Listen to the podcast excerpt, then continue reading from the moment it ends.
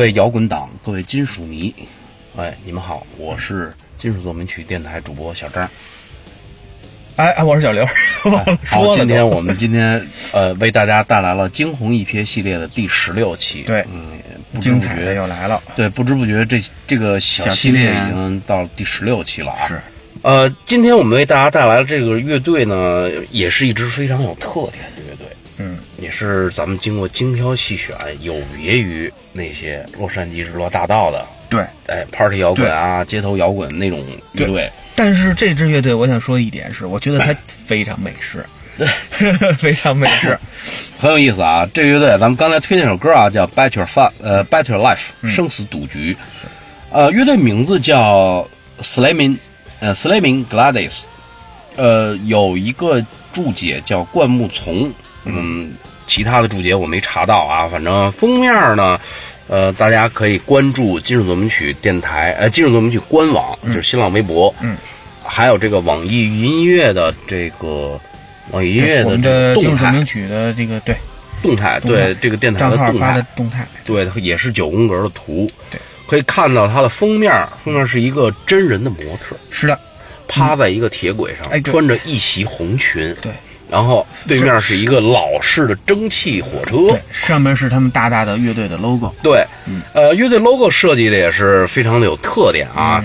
呃，乐队的它的 logo 呢也是设计的有一点像鲜血淋漓，但它不是像死亡金属那种字体，它是有一点怎么说呢，很俏皮的啊，对对对。lo logo，有点像漫画的那种感觉的那种就设计，这意思，像美式漫画里边那种，呃，很很很漂亮的一个 logo 啊，请的真人模特。嗯，那个模特还可以啊，这个这个模特，我估计可能是怎么也得有个四百美金，相信，四百美金，但是它不廉价，不 因为是不是小气质很好，长得也不错，颜值比较高，嗯，绝所以说 不廉价，绝对不是说说那个夜店里对对，不蹬出来的，不是脱衣舞女郎啊。呃，，肯定不是。嗯，啊。聊一下他的阵容啊哎，这个贝斯手叫呃 Ali Collins，主唱叫 Dave Brooks，戴夫布鲁克斯，主音吉他手叫 J J Ferris，杰杰嗯吉吉法瑞斯，鼓手叫 Stephen 德伯德，四人阵容。那么曾几何时呢？应该是准确的说，一九八九年的十二月，嗯，来自美国，应该是东北部、中东部地区的俄亥俄州的哦三名男子和来自宾夕法尼亚的一名男子，这四个小伙子啊。来，像犯罪，哎呀，因为男嗯呃一呃体貌特征还有 体貌特征，哎，他们第一次在加利福尼亚范努斯的一个小排练室里一起演奏音乐，嗯，这四个年轻人的热情呢，产生了一种特殊的声音，让人觉得既新鲜又熟悉，嗯。这就是我们能明显感受到他们与其他日落大道、Party Rock 和 Street Rock 是。那种乐队迥然不同的摇滚乐。对，那主唱呢，戴夫布鲁克斯呢，据说是啊，只是据他自己说，嗯，哎，他自己说，我我跟乐队也是聊了，他给我发一个传记，他说他自己说啊，啊。出生在俄亥俄州日内瓦湖畔有一个湖啊，叫英文是 G E N E V A，日内瓦湖畔的一张台球桌上，哟，这是他自己说的。这是不是就是他的传奇，他妈妈他给这个他他给他自己的出生附上了一层神秘的色彩。为什么是在台球桌上？他妈妈有可能是经常混迹于这个酒吧的一个这种服务员，不是服务员，啊，可不是服务员这么廉价、服务员啊，可能是某支乐队的歌迷。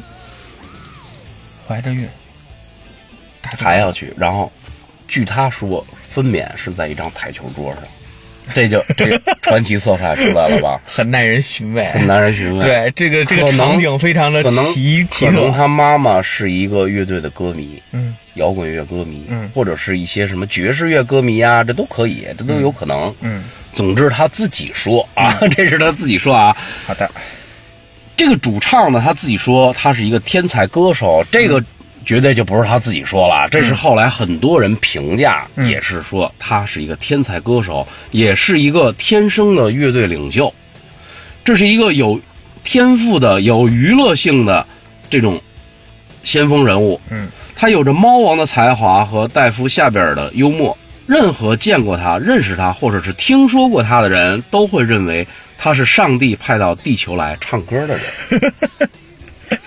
这是当时媒体的评价。毫无疑问，他对唱歌充满了无限的欲望。在上世纪八十年代末搬到洛杉矶之前，这个人已经是在俄亥俄当地的一个名人我人。想起来了，嗯，你说这个人的嗓音非常的高，对呀、我感觉有点像巴赫那种那个时期的巴赫最佳状态的时候的嗓音。所以咱们精挑细选出来的乐队，那个主唱绝对不是说他的是吧？他的歌真的先那种很很让人家对听一耳朵就给他忘了。这个这个这个，而且他的嗓音还有一种，我觉得有一种古典的气质在里边，就是说，对你能细细的能听到一种那种尾音拖的那种尾音，那种高的。那他可能不是出生在台球桌上，这个台球桌有可能是摆在一张歌剧院里，摆在歌剧院里的。一张台球桌，歌剧院里边的一一张台台球桌桌，哎，这这有意思了啊。嗯。然后这个主唱在当地，他在前往洛杉矶发展之前，他已经是俄亥俄当地的一个就这个有名小有名的小有名气这么一个主唱了。嗯。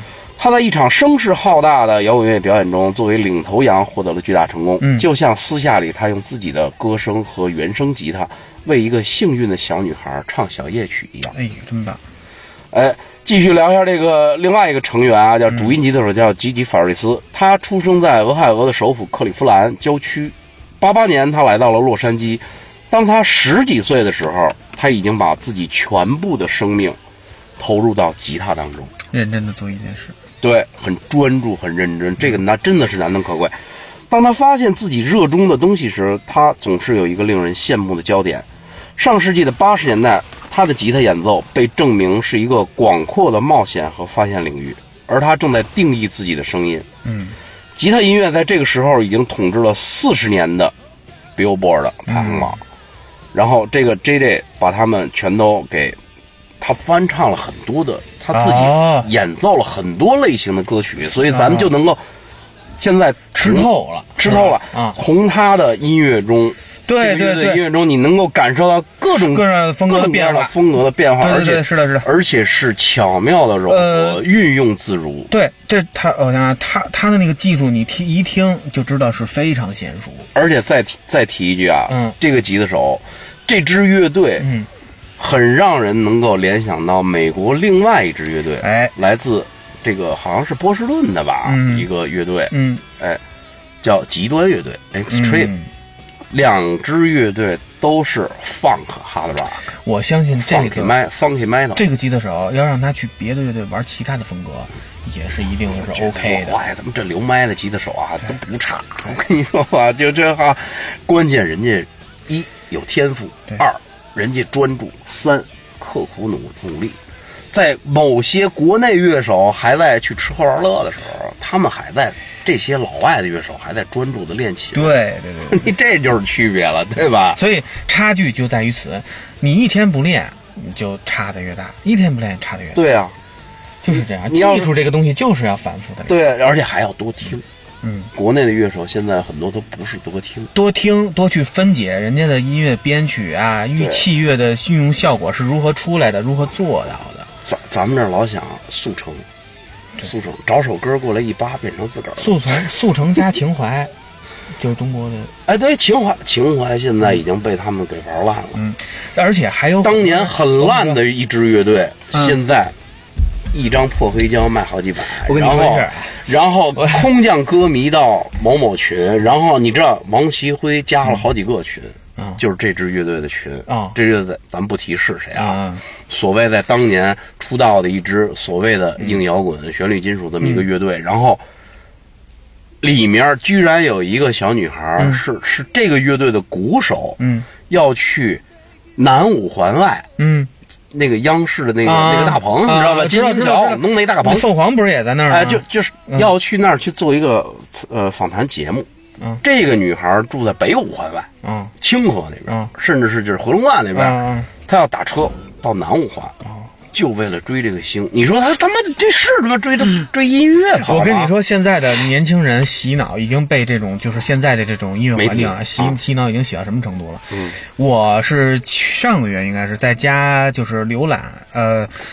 听一首就是韩国的一个制作人做的那个 R&B 音乐，嗯，然后我就觉得这个挺好的，然后就留一言，然后有很多人给我点赞，有一百多个人给我点赞，我我其实也也什么东西都听啊，然后有一个明显是一个九零后或者是零零后的一个年轻人，嗯，就跟我这掰扯，就是我们俩就是来回的是那个发那个回复，他跟我回复了三十多条。我跟他说了一些，就是说我们听到的一些，就是以前我听到一些就是比较经典的，就是说中国的一些 R&B 的音乐，嗯，他答不上来，他回答不了我，然后他就拿一个现在特别流行的一些小明星跟我说，这个人又上过格莱美，那个人又上过什么亚洲大奖，我一看这光提人，成绩没用。对我一看这人，我说他还劝我多听听音乐，嗯嗯，他多他劝我多听听这些这个国内的这些什么流量小小生的这些音乐，嗯然后最后跟我说掰扯掰扯，我也后来我也就不理他了。我我其实不想理他，但是理他的想给他回复的原因是，我想告诉你，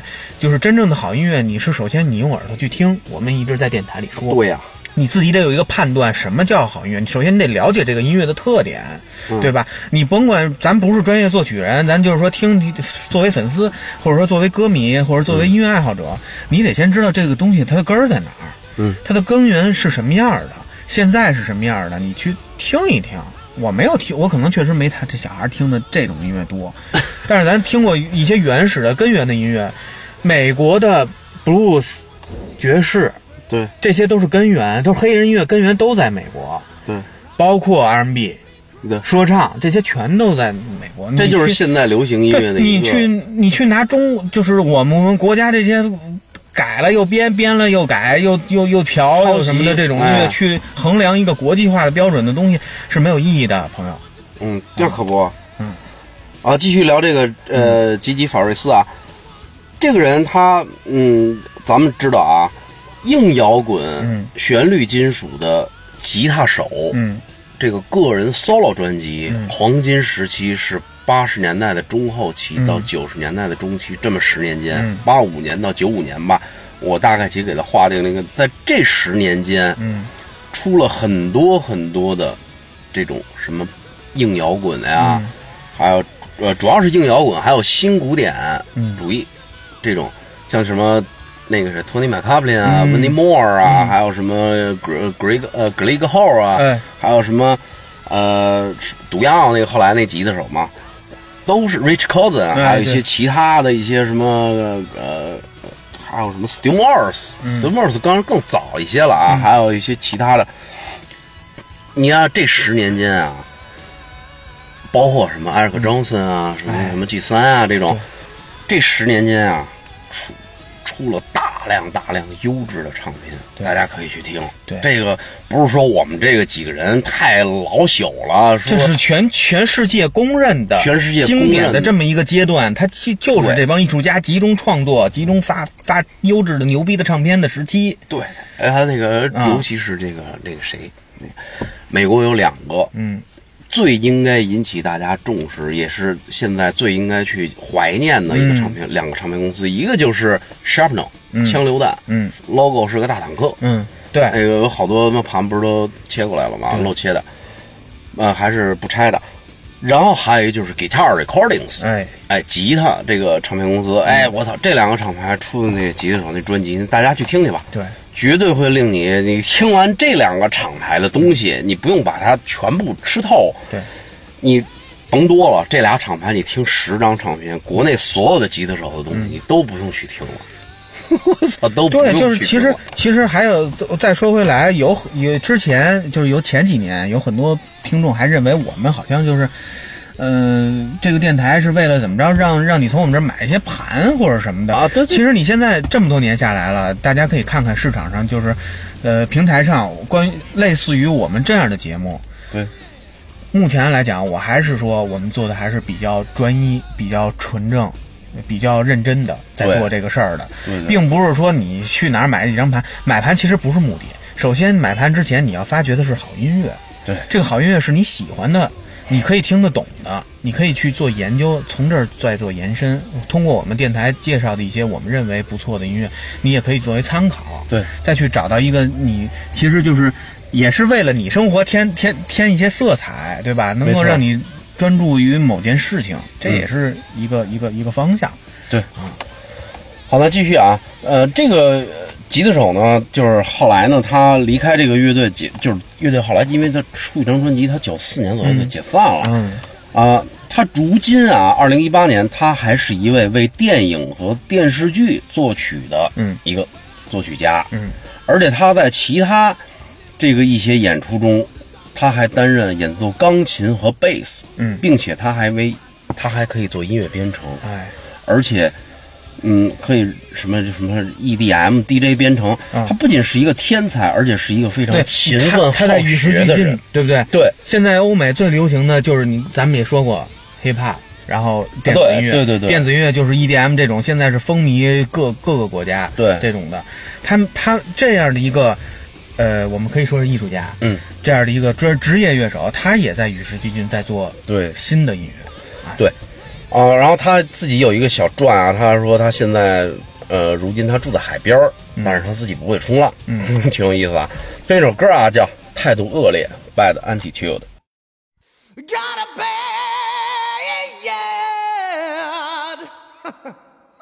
attitude.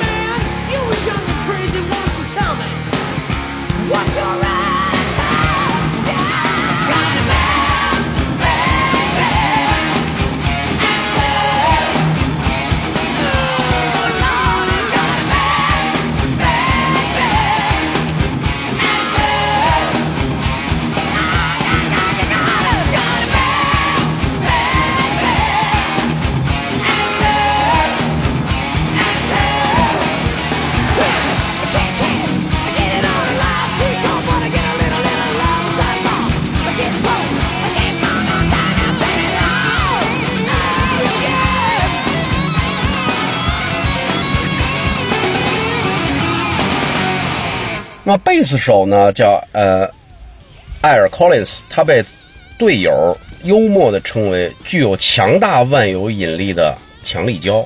我想起了 这502个，不是他就是人缘好。啊，就是想起来高英培那相声啊，万能胶，哎，万能胶，这哎这果头果头炸果头的徐姐，哎哎关系户，哎关系户，哎，这种人在乐队里非常需要这样的人。对啊首先是为什么啊？我我讲讲我的理解啊。啊，有一个这样的人在乐队里，首先是比如说对外一些沟通啊什么的，对对他可以去做。第二呢，乐队在创作的时候非常容易出现矛盾，因为各个各自都有自己的想法，尤其是我负责这个乐器，你负责那个乐器，在这个这种样的人，他可以调剂乐队的一个关系，一个一个一个状态。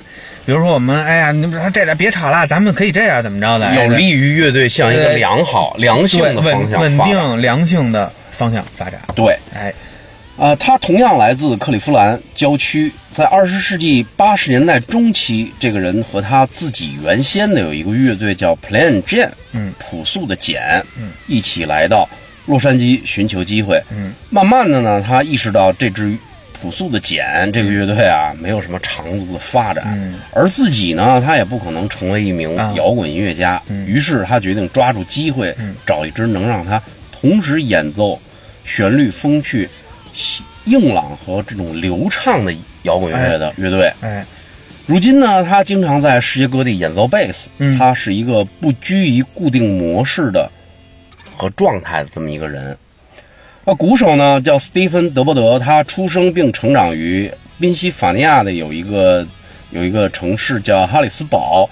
八八年，他来到了洛杉矶，寻找一支能让他在尽情释放和过剩荷尔蒙的同时，嗯，而又能保持特殊节奏感的这么一个乐队。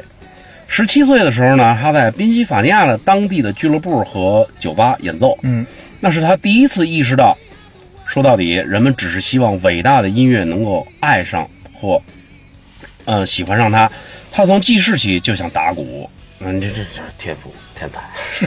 从他当他的小学要求他挑选三种乐器在学校乐队演奏时呢，他的选择是鼓。这鼓国国国队儿，国国队儿就是叫打鼓。对，他呢也是最后一个加入乐队的成员，因为他不是宾夕法尼亚人，呃，不，因为他不是俄亥俄的人，嗯哦克利夫兰的人，对对对对，他是旁呃旁边那个州的哈。他还热衷于唱歌、弹吉他、弹贝斯和写歌。如今呢，他住在海滩上，同时他也不会冲浪，挺有意思啊。这首歌叫《Down on Your Kiss》，呃呃，Knees，非常呃，Down on Your Knees，哎，跪下。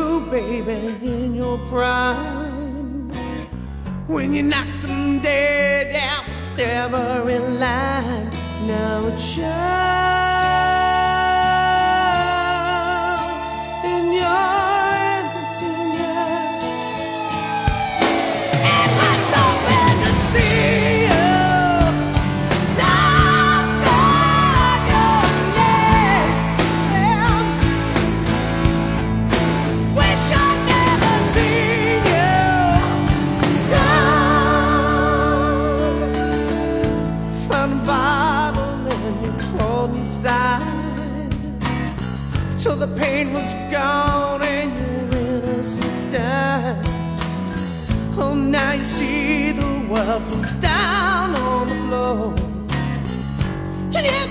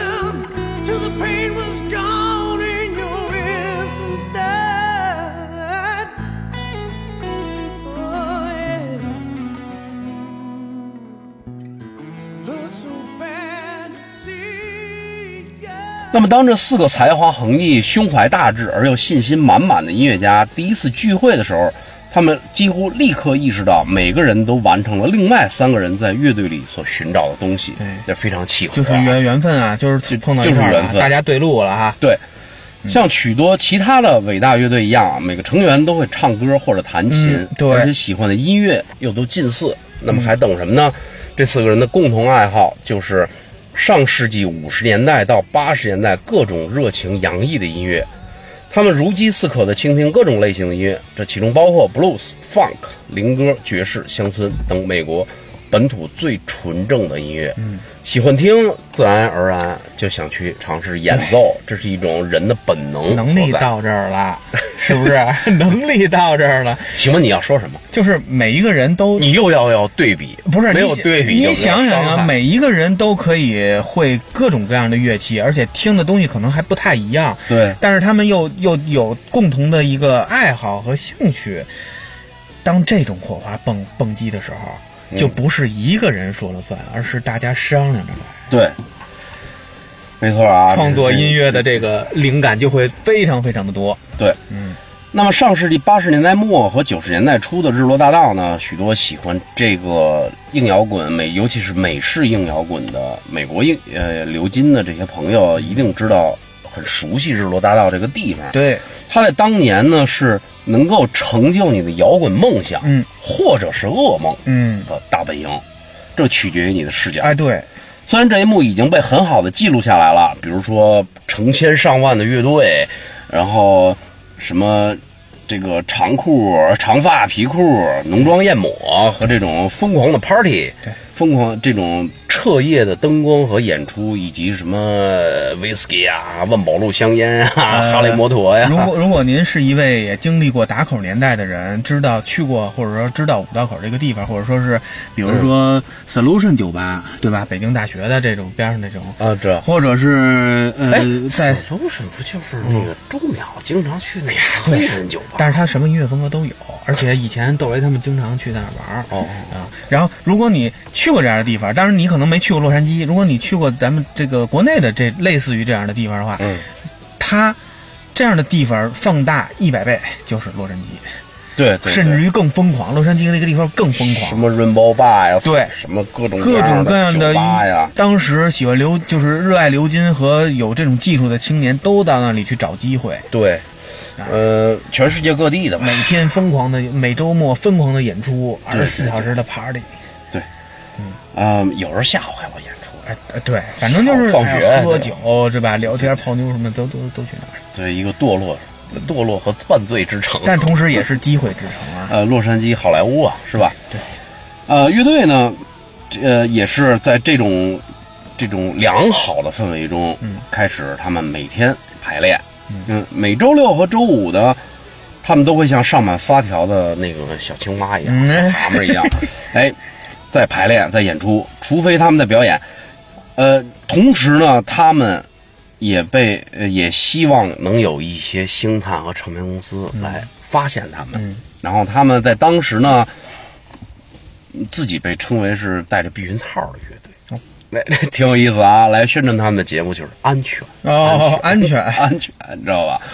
这个安，这这个这个所谓带着避孕套的乐队，嗯，这是他自己说的。哦哦，这个有一个隐晦的含义，嗯隐喻是什么呢？嗯不是什么唱片公司，我们都要来一直公函，我们都去，嗯，跟你们签没有？我们自己，我们乐队自个儿，我们也有标准。嗯，哎，双向选择。对，哎，双向选择。推荐一首，呃，推荐两首歌啊，叫呃《Lay Me Down in the Roses》，在玫瑰丛中把我放下。第二首歌叫《硅胶沙粒》，你看硅胶娃娃，那比较色情了啊。开车。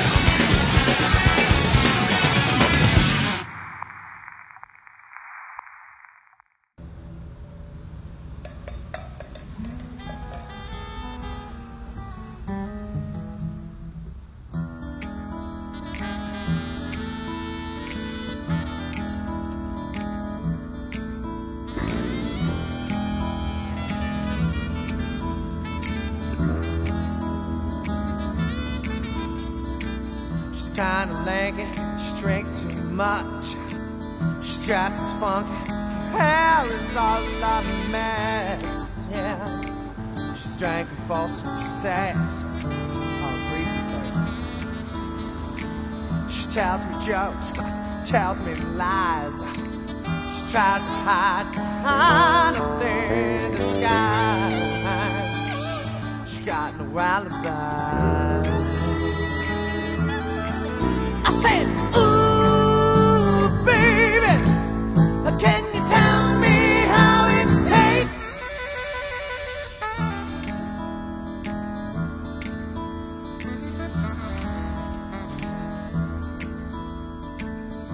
She makes me sweat. She takes my money and says it's all you get, baby. Oh, that you won't regret.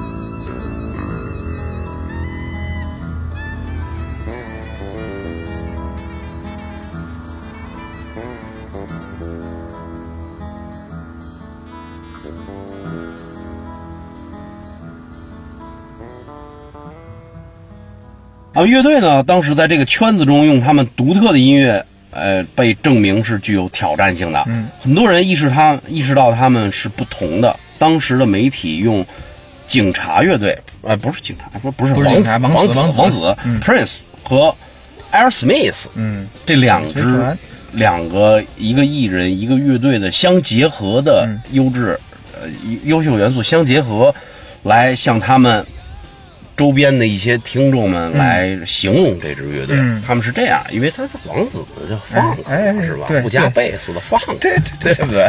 这咱知道子语嘛，后润啊，对不对？大摩托是吧？哎，呃刘楠经常说嘛，子王子不加放克的。其实我觉得还是挺好的，但是那会儿就是可能很多人都说是刀杆吧，啊，对，因为再版太多了不。错的。对，嗯对所谓的刀杆其实并不是一不并不只是指说。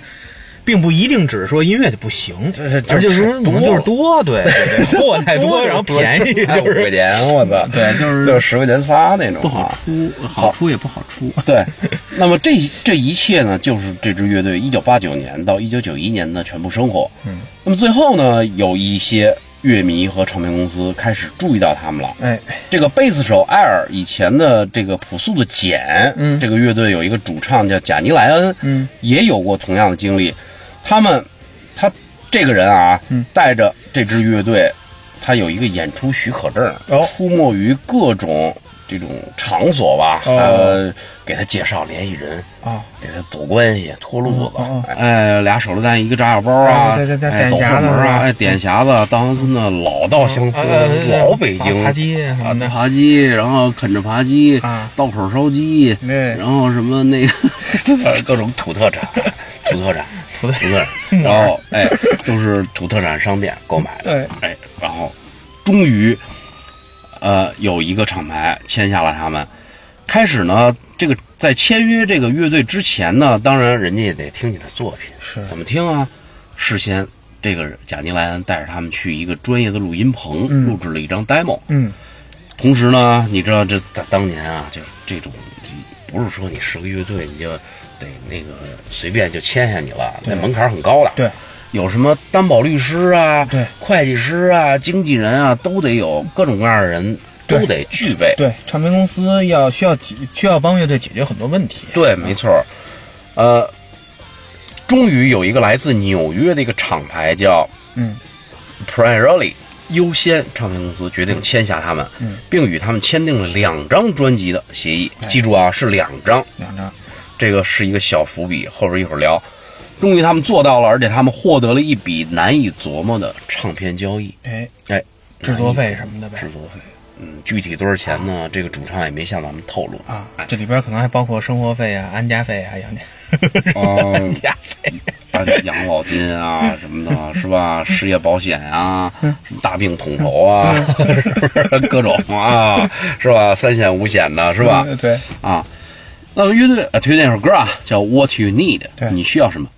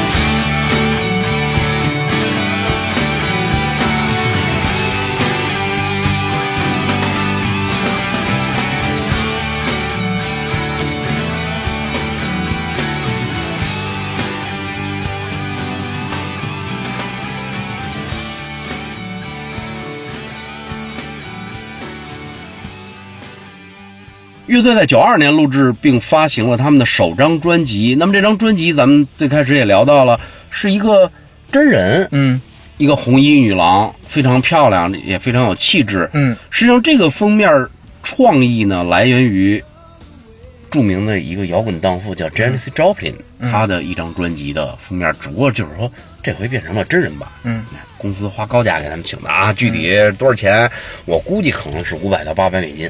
嗯这在当年的八十年代已经很高了，九十年代初，对不对？嗯，对，啊，然后呢，他们后来在一个 MTV 节目呢，他们录制了一个 MTV 啊，在有在这个美国有线电视台有一个 MTV 频道叫《头炮之球》，Head Banger 吧，好像是、是这么个是这是这个名字，好像是这名字挺有意思。Head Banger。然后他们开始走起来了，嗯宣传自己，公司也给他们发力，嗯。并且他们上了多个有线电视节目的访谈，然后美国的《金属边缘》杂志在当时啊，嗯。硬摇滚和重金属音乐分界并不是很明显。像《金属边缘》这个杂志，它就有点类似于美国的呃日本的 BORN，对，它鎏金这一块，它应该是按严格意义上来说，它属于摇滚。但是嗯。这个到这个在当年，《金属边缘》杂志，它也把它们，因为它留长发，它有失真的金属效果器。对，对，哎，这种就算金属了，这个反正这这个时期公司就给他们运作起来了，运作的非常好。嗯哎，后来呢，他们长达两年半的巡演，你想、嗯两年半。后来在一九九四年的下半年，公司打来了一个电话，导致乐队瞬间崩溃了有。哎，你们的巡演突然结束了。此时呢，乐队离纽约的一个记者招待会还有几天的时间，他们也正在进行筹划进行一次日本巡演，而且他们还在为这个唱片合同上的第二张专辑进行创作和录，音。哟那这个写歌对乐队非常伤呀。胎死腹中我估计这会儿前面那个莫名其妙难以琢磨的钱也用的差不多了呀啊，然后就不再给你投钱了，啊，不再给你投钱，你就就像咱们以前的工作室。你你们你们我噎得我都说不出话来了。像咱们的以前的工作室，啊嗯对就就就突然一下，然后你们什么都没有了。其实其实是这样，啊，这种情况下，公司肯定之前已经内部做决定了，而且想好了怎么跟乐队谈了，对对吧？我就跟你咔撕了这个合同了。我我赔你一笔钱，对，赔你也是有限的，因为这是双向选择，啊他肯定合同里边都签了，对是不是？玩文字游戏？对，而很多很多时候，年轻人啊，看看合同也不会看得太细的，对他们也不会想到有这种情况出现，文字陷阱被坑了。啊！此时呢，西雅图之声兴起来了。嗯，咱们也都知道啊，对九四年 Cobain 他就对是吧？九对四年开枪自杀了哈。对，然后这个一大批的这个呃，我想想啊，是四月三号吧，就是我生日那天，昨天。啊，那我媳妇生日也是对四月三号。对，就是就是刚才其实那个我跟张岩我们也经常聊，就是我们其实呃之前也了解过一下，就是西雅图阿伯阿布丁这个地方，纳瓦纳出现了，嗯纳瓦纳也带起了一堆一堆的乐队，其实也不能说是这他带起来的吧，因为他们那个圈子一直也在玩这种类型的音乐。他们都八十年代后期出来的。哎，对，就是他们那个圈子，大家都在玩这种，只不过就是纳瓦呢是一个商商业上比较成功的乐队，嗯但是就是说运气比较从从对从我们就是能听到的，从《灿烂涅槃》这本书里边能听到的，对吧？豪豪房老师也挺牛逼的，真的挺挺，他那会儿俺老去五道口，他真的以这本书影响了太多的人了。呃害了，就是说我们我们数数，嗯，从这书里边提到的也不过就五十支乐队，而且我在油管上也看了一下，除了这些当时时期最经典的这些乐队以外，嗯，好像并没有那么声势浩大的一个情况。骚炮不是切过了好多磁带吗？对，Sub Pop 其实它它它它确实有很多的这样的乐队吧，但是这些乐队也各有它各各自的特质，就是说能跟哪怕呢能真正玩的一样的，其实几乎可能不没有。嗯就我我可以这么来讲，就是从音乐性上听可听性上来嗯讲、和商业性上呢，应该没有能达到他那种巅峰的。嗯毕竟他 Nevermind 的销量已经在那摆着了，对，已经成为一个经典的一个历史了。所以就是说，也有可能是这样啊，也有可能哪怕呢被当枪使了。啊，然后这些媒体或者这些公司咔一下趁机就转变了风格，然后淘汰了很多当时前期这已经非常也非常好、非常牛牛逼的这些流金乐队。对，顺流金是受淘汰掉了。是受这场运动冲击最大的。对，而且你看，其实并没有对其他的音乐有多大的影响，主要就是流金那个时期，那个流金还有一些其他的金属吧，对像那个激流，呃对，但是死亡当时是刚出来但是，那些对那些传统音乐或者根源音乐没有什么特别大的影响，其实，而且在同期新的音乐风格也不止 grunge。主流金属乐当时就这两块儿。金属金属音乐，当时我们也看了，当时其实已经有新的金属，新金属这种东西其实已经有萌芽，在萌芽阶段了。九三年、九四年左右吧，他八九年就已经有人在玩了，活结，对，活结八九年第一张，所以这个这个时期可能也有可能真的他妈的被当枪使了。对。好，那继续再聊一下这个乐队啊，嗯呃，起初呢，呃，呃，好，对，一九九五年啊，哎，推什么呀？推荐两首歌，嗯对，推荐两首歌吧。哎对，聊这么半天了。是啊、有一首歌叫《Love Is My Drug》，爱情是我的毒药。第二首歌叫 Come C U M，这首歌非常有意思啊，而且非常好听，有非常欢快，就是让你回到一下就来到了美国，哎，很美国。这首歌、非常的美国，非常好听啊，所以我们要把它选出来，让请大家欣赏。是。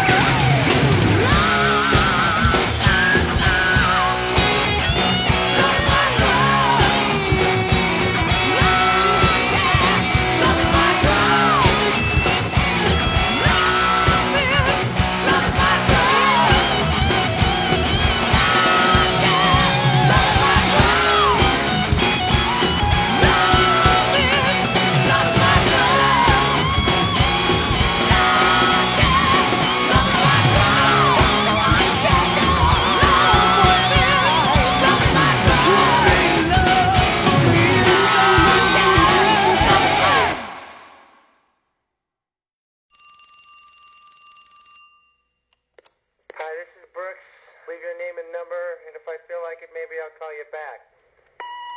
Dave, this is Angel. Are you there? Oh, I know it's really late, but Hello?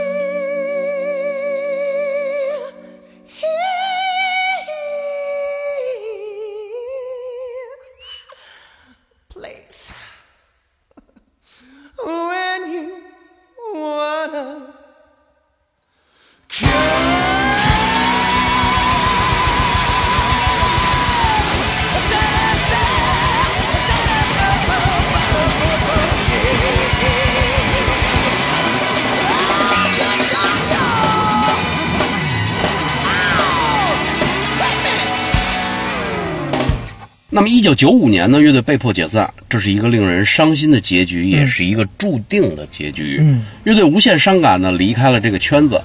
那么，二零一八年啊，一个你名为 JIB Machine Records 在这么一个唱片公司吧，在克利夫兰的一个节目中接触到了原主唱 Def Brooks，嗯，并讨论了如何重新发行他们的嗯唯一作品。这也给四位成员一个足够大的借口，去探索二十一世纪这支乐队的一个音乐发展可能性。呃，同时有一个好消息啊，一会儿跟大家说一下啊。自首张专辑结束以来呢，乐队的每一位成员都会继续定期演奏音乐，因为即使有什么发展，他们也是说说白了，他们就是音乐家。